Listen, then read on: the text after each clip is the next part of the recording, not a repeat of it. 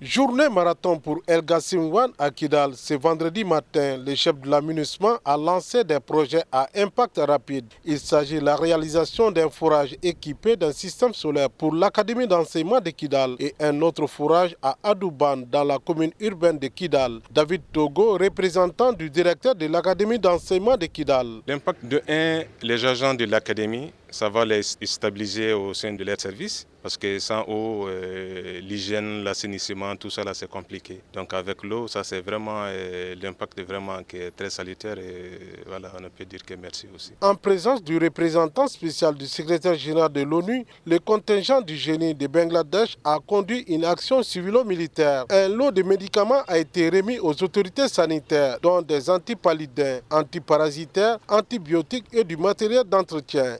Diko, le représentant de la direction régionale de la santé. C'est donc on va faire euh, beaucoup de choses au nom de nos braves, courageuses et résilientes populations de cette région où beaucoup manquent. Donc euh, ça va nous permettre euh, de bloquer pratiquement une éventuelle épidémie palistre qui risque d'être causée par les pluies abondantes au début de la saison des pluies. Ces projets participent au processus de la paix et d'accompagnement de l'aménagement. El Gassim Wan, le représentant spécial du secrétaire général de l'ONU au Mali. Ces projets sont importants.